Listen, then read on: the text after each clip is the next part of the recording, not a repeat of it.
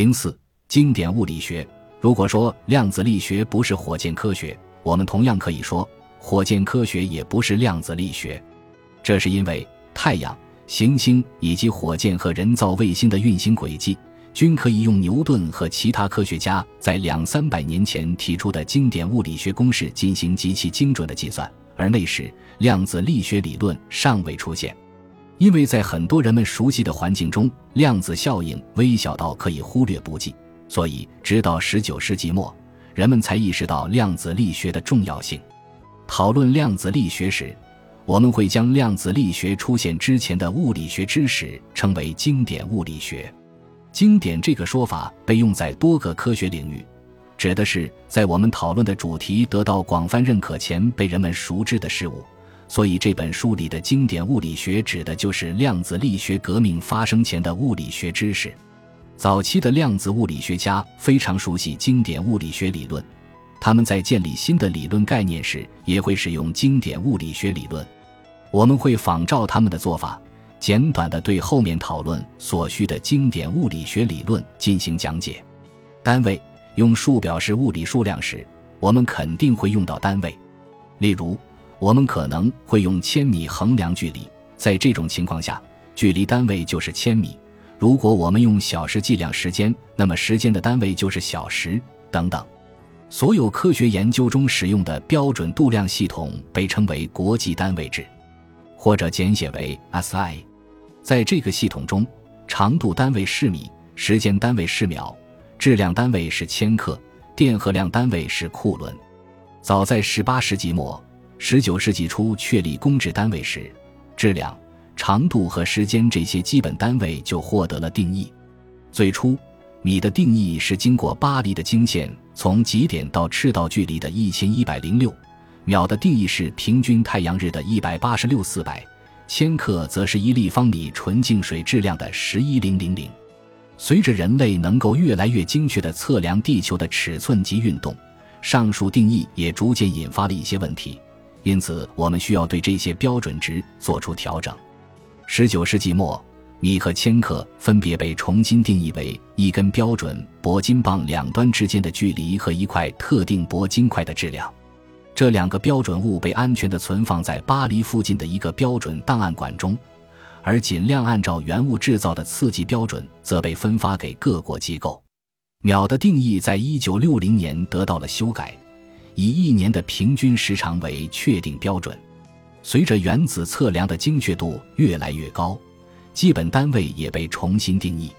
如今，秒指的是铯原子基态在两个超氢气能级间跃迁过程中所发射的辐射震荡周期的九一百九十二六百三十一七百七十倍，米则是光在一千二百九十九七百九十二四百五十八秒钟航进的距离。这种定义的优点在于，人们可以在地球上的任何地方独立复制这些标准。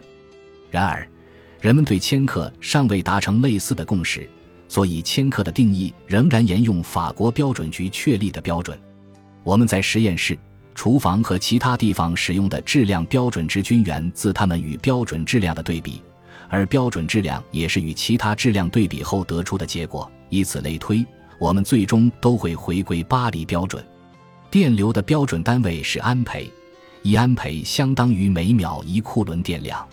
安培本身也被定义为两根相距一米的超精细平行导线间产生特定大小磁力所需的电流。其他物理学的计量单位均源自以上四个单位，因此，一个运动物体的速度就是用移动的距离除以花费的时间，所以对应一米除以一秒的单位速度就记作 ms 一。注意这个符号，它是从数学中用来表示乘方的符号改编而来的，有时。一个推导出来的单位也会有一个专有名称，能量是质量乘光速的平方，所以能量单位可以表示为 kgm·rs 二。不过这个单位现在被称作焦耳，这是以一位19世纪的英国科学家的名字命名的，因为他发现热也是一种能量形式。研究量子力学时，我们面对的数量级与日常生活相比，通常极其微小。为了处理非常大或非常小的数值。我们通常遵循以下惯例，将它们写成数字与十的次方相乘的形式。在十 n 中，n 是一个正整数，表示数字一后面有 n 个零，所以一百零二等于十万零一百零六等于一零零零零零零。而是 n 的意思则是小数点后有 n 一个零，所以十杠一等于零点一，十杠五等于零点零零零零幺，十杠十等于零点零零零零零零零零零一。一部分十的次方有专有的符号，比如毫指的是十一零零零，所以一毫米就是十指三米。我们会在书中出现类似缩写时做出对应的解释。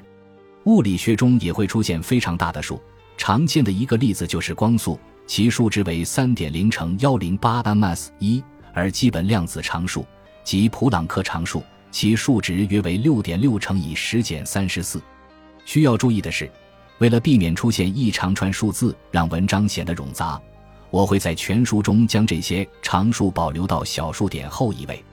但我们需要注意，如今最基本的常数通常已经精确到小数点后八位到九位，而且科学家也进行了很多重要实验，在达到上述极高的精确度的基础上，对比了试验测量值和理论预测值。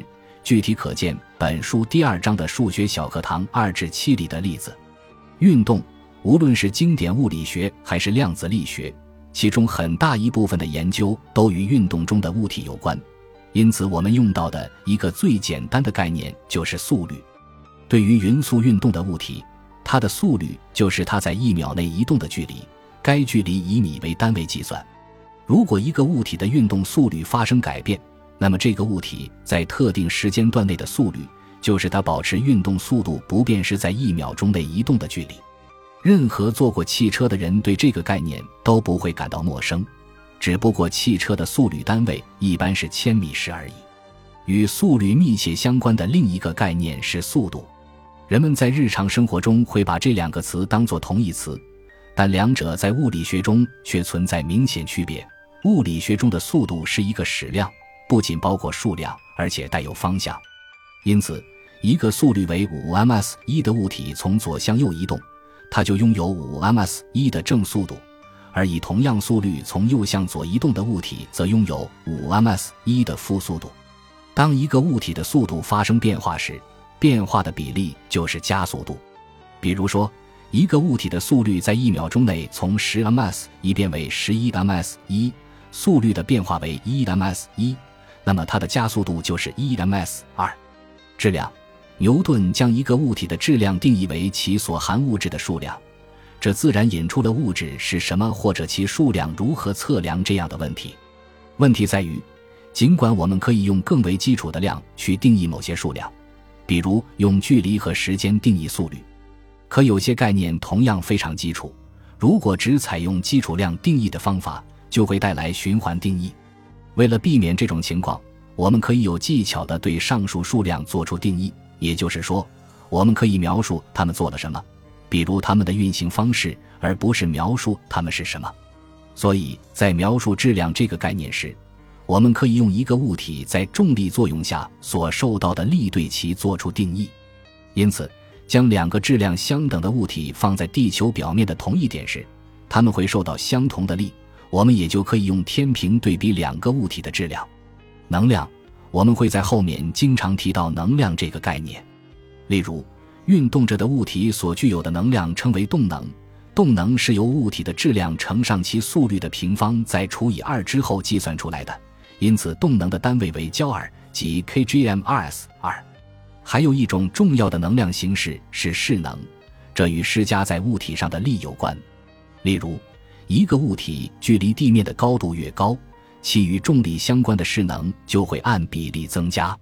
重力势能的计算方式是用物体的质量乘其高度，再乘重力加速度。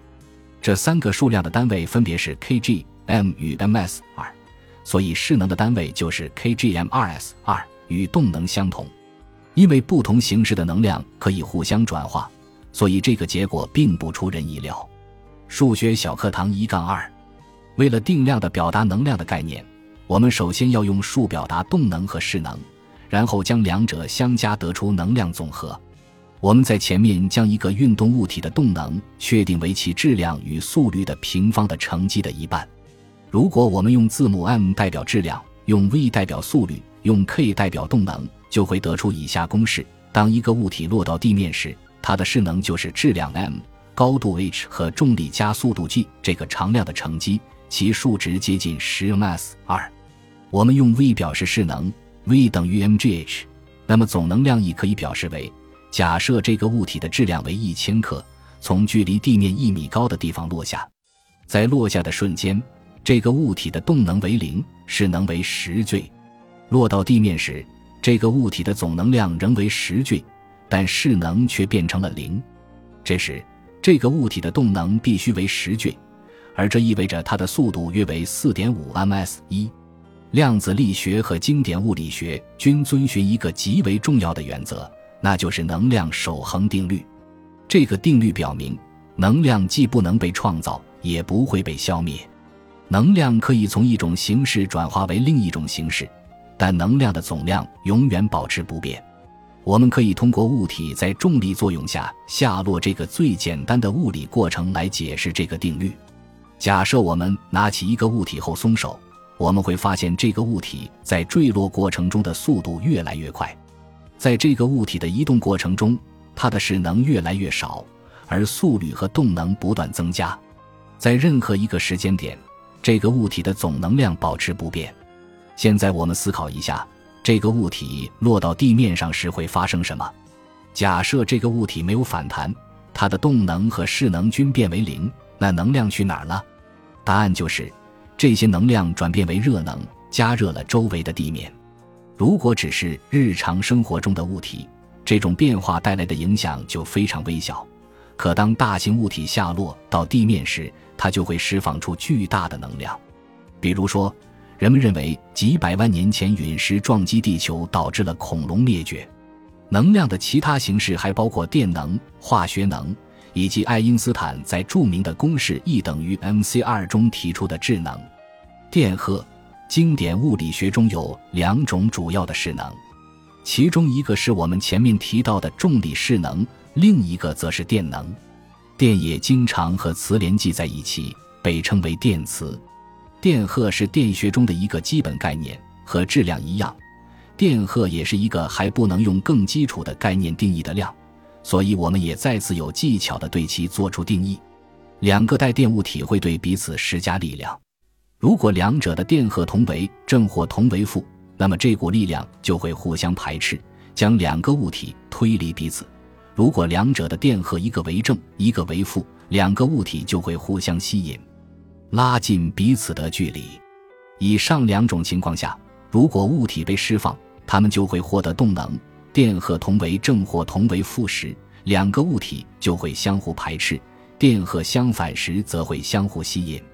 为了保证能量守恒，两个电荷相互作用时一定存在势能。当同种电荷聚集在一起或相反电荷分离时，势能会变大。我们在数学小课堂一杠三中列出了更多细节。